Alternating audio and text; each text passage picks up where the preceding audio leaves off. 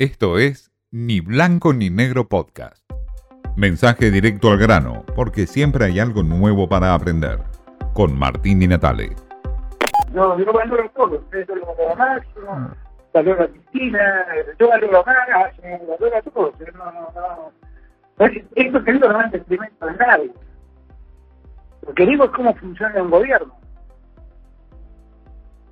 No existe la presidencia colegiada. Yo puedo escuchar a todos, pero la decisión la tengo que tomar yo. El matrimonio de Alberto Fernández con Cristina Kirchner está roto, literalmente roto. Ya no hay diálogo. Y el presidente dijo textualmente que no va a aceptar un gobierno colegiado y que el poder de decisión lo tiene él. Por primera vez, Alberto Fernández marca una línea, un punto de inflexión en la relación entre Cristina Kirchner y él mismo. Es decir, no acepta los embates del kirchnerismo puro. Puso un freno, un límite. Quizás la carta de los intelectuales del kirchnerismo cuestionando el acuerdo con el FMI fue la gota que rebalsó, un vaso que estaba ya demasiado lleno.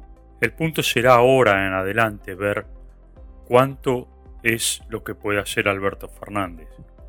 ¿Podrá armar el albertismo puro? ¿Será tarde? ¿Tendrá algunos hombres que le siguen en esa historia de un nuevo rumbo en la política argentina?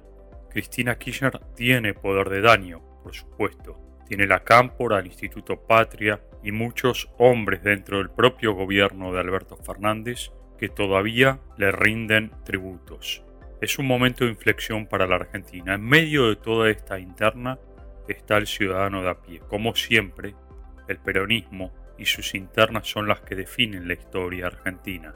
Pero bueno, eso es asunto para los próximos días. Hoy el matrimonio está roto y nadie sabe cómo se arregla esto. Hoy el presidente marcó un punto de inflexión, un antes y un después. En la Casa Rosada algunos están asombrados incluso por estas definiciones tajantes del presidente Alberto Fernández. La espera, por supuesto, es la respuesta que dará Cristina Kirchner.